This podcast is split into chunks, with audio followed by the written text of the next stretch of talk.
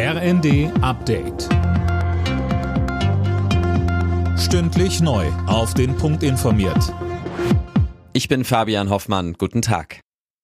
Schnee und Glatteis haben am Morgen bundesweit zu unzähligen Unfällen geführt und viele Flüge und Züge sind ausgefallen. Das Schlimmste kommt aber offenbar erst noch. Sönke Röhling, Meteorologen warnen vor katastrophalen Verhältnissen. Ja, gegen 13 Uhr wird in einem Streifen von Luxemburg bis nach Franken der Schnee in Eisregen übergehen und mehrere Stunden anhalten. Da werden bis zu 30 Liter Eisregen pro Quadratmeter erwartet. Das verbandelt nicht nur Straßen in Rutschbahnen, auch Bäume oder Masten von Stromleitungen können durch das Gewicht abknicken. Das dürfte auch bei der Bahn mal wieder für Probleme sorgen.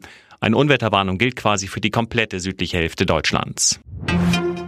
Die Bauernproteste sind nicht großflächig von Rechtsextremisten unterwandert worden. Innenministerin Faeser sagte den Funke-Zeitungen, dass Extremisten keinen prägenden Einfluss gewonnen hätten. Es habe aber nicht hinnehmbare Vorfälle gegeben, beispielsweise wurden Galgen gezeigt. Erneut haben tausende Menschen in mehreren deutschen Städten gegen rechts protestiert. Demos gab es unter anderem in Köln, Schwerin und Würzburg. Hintergrund sind die Enthüllungen zu Treffen von AfD-Vertretern mit bekannten Rechtsextremen.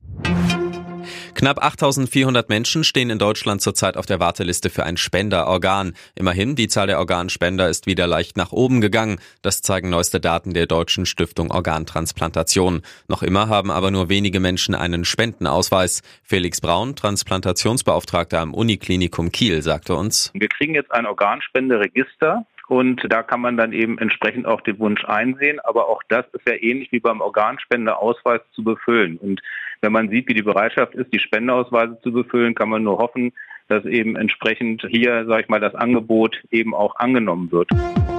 Alle Nachrichten auf rnd.de